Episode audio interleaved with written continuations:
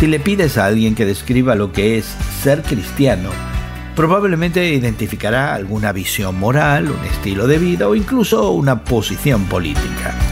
Pero eso no es lo que significa ser cristiano. Hoy en la palabra, la segunda parte del capítulo 1 de los Colosenses, revela que Jesucristo es la esencia de la fe cristiana. El corazón del mensaje cristiano tiene que ver con la naturaleza de Cristo y la razón por la que derramó su sangre en la cruz.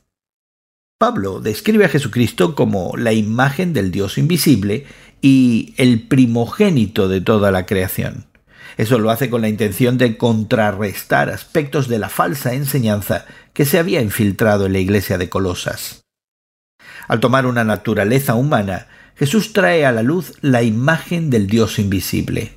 El hecho de que Pablo lo llame el primogénito no significa que Jesús fue el primero en ser creado, sino que Él es superior a la creación. De hecho, Cristo existió como Dios antes de que todo fuera creado. Pablo continúa diciendo que Jesús murió para reconciliar consigo todas las cosas, tanto las que están en la tierra como las que están en el cielo, haciendo la paz mediante la sangre que derramó en la cruz.